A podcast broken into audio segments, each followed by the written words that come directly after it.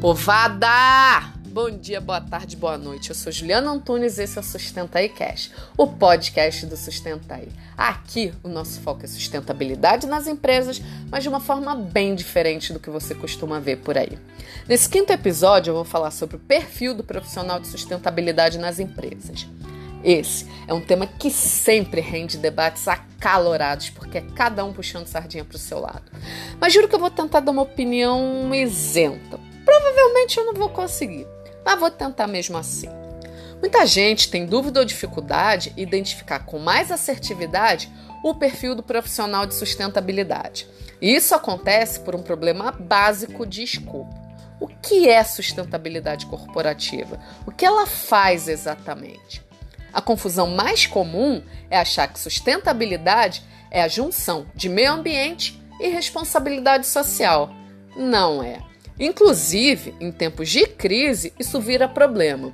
Se você ouviu o segundo episódio do Sustenta e Cash, você sabe muito bem o porquê. Só para deixar claro, eu vou passar o episódio fazendo muita comparação entre sustentabilidade e meio ambiente.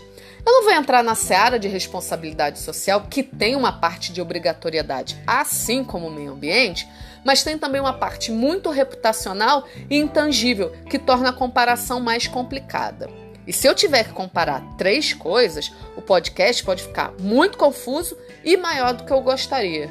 Belezinha? Então deixa eu começar. É claro que sustentabilidade tem muita interface com o meio ambiente.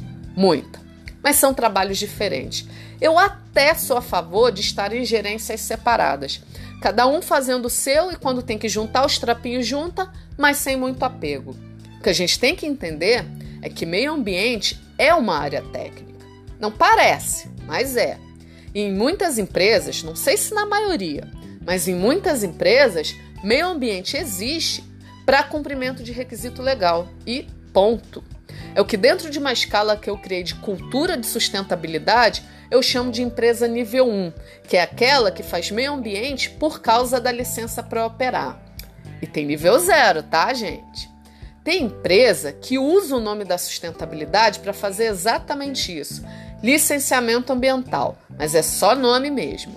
E tem empresas que vão além do licenciamento e fazem gestão ambiental. E é aí que tem a maior confusão, porque a área de sustentabilidade também é gestão. Só que antes de falar de sustentabilidade, deixa eu clarear uns pontos. Quem trabalha com gestão ambiental vai trabalhar no monitoramento e controle de indicadores da empresa e na condução de projetos que suportem a melhoria desses indicadores. Já no licenciamento, você trabalha com toda uma questão burocrática com os órgãos governamentais, além do monitoramento e controle dos indicadores ambientais para as licenças. No licenciamento, o monitoramento não é focado em eficiência operacional, mas em assegurar que o exigido nas condicionantes seja cumprido. Inclusive, tem questões ambientais que nem são consideradas, como emissão de gases de efeito estufa, por exemplo. O trabalho de rotina de licenciamento, além da burocracia, é mais voltado para um modelo de auditoria. Os profissionais se relacionam com áreas produtivas em busca de não conformidade e traçam um plano de melhoria que atenda pelo menos o exigido na legislação. Já o perfil de quem trabalha com gestão ambiental é mais de consultoria. O olhar dos profissionais é de como melhorar os processos por meio de eficiência dos indicadores ambientais. Eu não sou nada expert em nenhuma das duas coisas. Licenciamento, então, não entendo nada. Mas essa é a forma de atuação que eu tenho visto nas empresas por onde eu passei. Me corrijam se eu estiver errada. Assunto esclarecido? Vamos falar agora de gestão ambiental e sustentabilidade, que é o que dá mais chabu. E não, elas não são a mesma coisa e muito menos equivalente, apesar da forte ligação. Quando a gente fala de gestão ambiental, repito, estamos falando de indicadores ambientais. Água, resíduo, emissão, biodiversidade, energia. A gente está falando num nível de processos da empresa e forma de torná-los mais eficientes. Por exemplo, a área conduz um inventário de CO2 e traça um planejamento para reduzir as emissões em X% nos próximos anos. Ou então ela desenvolve um programa de eficiência energética, ou então ela dá suporte a PD para buscar formas de reduzir, sei lá, é, o plástico da produção. Tudo isso são exemplos de atuação num nível de gestão ambiental. Além disso, a área consolida todos os dados num painel de indicadores que é monitorado para medir a eficiência e o cumprimento dessas metas ambientais. Isso é sustentabilidade? Não. E qual seria então o escopo da sustentabilidade? A gente tem que entender o seguinte: a sustentabilidade é, em sua essência, uma área voltada para negócios. A diferença é que, enquanto a gestão ambiental trata da eficiência do processo, principalmente produtivo, por uma dimensão, a sustentabilidade trabalha a sua relação com o negócio de forma multidimensional. O olhar da gestão ambiental é em grande parte para a empresa e o seu entorno, e ela tem uma linha do tempo que vai mais ou menos até o médio prazo, e isso é reflexo do foco em processos. O olhar da sustentabilidade é para tudo e de forma bem ampla. A linha do tempo é de curto, médio e longo prazos e o foco é principalmente estratégia. Por exemplo, uma iniciativa clássica que a área de sustentabilidade costuma ter são os projetos com a galera de compras por causa do risco de corresponsabilidade. Passa por classificação de criticidade, parametrização, treinamento, é, desenvolvimento de fornecedores, economia local. Gente, isso não tem nada a ver com o meio ambiente. É gestão de negócios. Outra possibilidade de atuação, e eu já vejo algumas empresas fazendo isso, é o profissional super sênior de sustentabilidade trabalhando em parceria com a área comercial para identificar tendências e cenários onde a sustentabilidade pode gerar impacto para o negócio no longo prazo ou até mesmo impulsionar novos contratos. Tipo, uma situação clara de sustentabilidade é a empresa que, além de medir e reduzir as emissões, ela entende o quanto a questão das mudanças climáticas pode impactar suas vendas. E a partir disso, ela cria projetos de mitigação não exatamente das emissões, mas desses impactos gerados pelas emissões. Engajamento é sustentabilidade. Não estou falando de treinamento ou educação ambiental pura e simples. Estou falando de engajamento em suas várias frentes. Até porque educação ambiental é requisito legal. A interface com relação com investidores é sustentabilidade. Vou pegar de novo o exemplo das emissões. Uma coisa foi o que eu falei da empresa fazer inventário de carbono estabelecer metas de redução. Ok, gestão ambiental linda. Outra coisa é a empresa transformar isso em geração de valor para o acionista. Porque geração de valor não acontece por osmose. Tem muito trabalho por trás e tem que ter muito entendimento da empresa e visão estratégica para isso acontecer. Pois bem, depois de toda essa introdução e contextualização, vamos para o tema do, desse podcast. Qual é, afinal, o perfil do profissional de sustentabilidade? Para começar, não existe uma educação formal que habilite alguém a se tornar um profissional de sustentabilidade desse modo como eu estou colocando. Se alguém me perguntar qual é a melhor formação para quem quer trabalhar com sustentabilidade, eu vou responder: engenharia de produção, economia, administração e até comunicação. Sendo que comunicação é por causa de engajamento, mas avisando que esse profissional vai ter que correr atrás para desenvolver outras habilidades. E por que essas formações?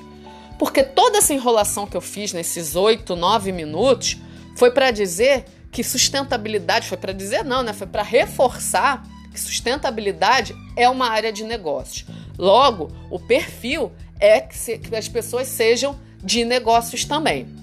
E aí, é aí que a galera de meio ambiente e responsabilidade social fica pistola comigo. Juliana, você está dizendo então que quem é formado em engenharia ambiental, biologia, geografia, ciências sociais não pode trabalhar com sustentabilidade? Não, meus queridos, eu não estou dizendo nada disso. O que eu digo é que essas não são as melhores formações para trabalhar com sustentabilidade. Mas nada impede que um biólogo, por exemplo, faça pós em gestão e atue muito bem na área. Nada impede que, independente da formação, a pessoa já tenha uma visão de negócios por ela própria ou as experiências que ela tem habilitem ela a fazer o que eu chamo de sustentabilidade de verdade. Eu falo por mim. Mais uma vez eu toco nesse assunto aqui no Sustenta e Cash. A minha primeira formação foi comunicação social, que não me deu nenhuma visão de negócio. E por causa disso, eu fui ciscar na economia e depois parei na engenharia de produção no mestrado. Mestrado esse que eu fiz uma pesquisa sobre como a sustentabilidade já está ou vai influenciar o modelo de negócio das empresas. No meu caso, foi como o Ice Band, as mudanças climáticas, a transição energética, uma série de regulamentações globais estão forçando a indústria de petróleo e gás a mudar ou inovar seus modelos de negócio. O resultado final da pesquisa em nada teve a ver com sustentabilidade, mas toda a fundamentação teórica foi baseada nela. Agora eu pergunto: se eu fosse uma profissional com background puramente de meio ambiente, eu teria esse olhar? Provavelmente eu sequer faria mestrado em engenharia de produção, talvez engenharia ambiental. Enfim, resumindo essa viagem toda que eu fiz, o que eu quero dizer é que o perfil do profissional de sustentabilidade é um perfil de administração e absolutamente generalista. Não é um cara que sabe tudo de recursos hídricos, não é expert em emissões, não é o bambambam bam, bam em economia circular, em diálogos com a sociedade. Ele é um profissional com visão ampla de muitos assuntos que tem um certo entendimento sobre o funcionamento das áreas e que circula muito bem entre elas. Porque a sustentabilidade vai cafungar toda hora na comunicação, vai fazer projeto em conjunto com suprimentos, com produção, vai tratar de vários assuntos com RI, com RH, vai discutir campanha com marketing, vai tratar de questões é, ambientais, de saúde de segurança toda hora vai ter muita interface com o corpo diretivo e também com os níveis operacionais. Então, galera de meio ambiente, não briga comigo, só que sustentabilidade é outra coisa. Mas qualquer um, independente da formação, pode ser um profissional de sustentabilidade corporativa, desde que tenha essa pegada de negócio. Quando eu coloco as formações ideais e coloco em aspas no ideais, é só para dizer que algumas formações facilitam o caminho e é só isso. O que também não é garantia nenhuma que um administrador, que um economista, que um engenheiro de produção vai se dar bem na área se não correr atrás para desenvolver o drive da sustentabilidade que não é ensinado na universidade. E aí, entrando nesse assunto, uma importante diferença no perfil do profissional de uma área tradicional para o perfil de quem trabalha com sustentabilidade é que sustentabilidade exige certos comportamentos que transcendem o âmbito profissional. Eu já vi uma cena do tipo e achei muito curiosa para dizer o mínimo. Vamos pensar aqui. Com uma pessoa que trabalha com sustentabilidade, que faz ação de engajamento com os colaboradores para pedir comportamento sustentável, é uma consumidora inveterada e isso fica claro na postura dela.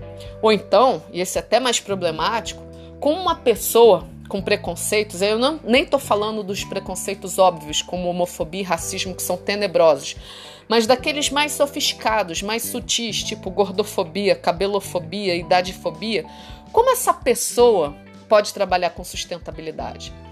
Não estou dizendo que ninguém precisa ser um poço de virtude, muito menos ter o perfil de lacração. Pelo contrário, eu mesmo estou longe disso.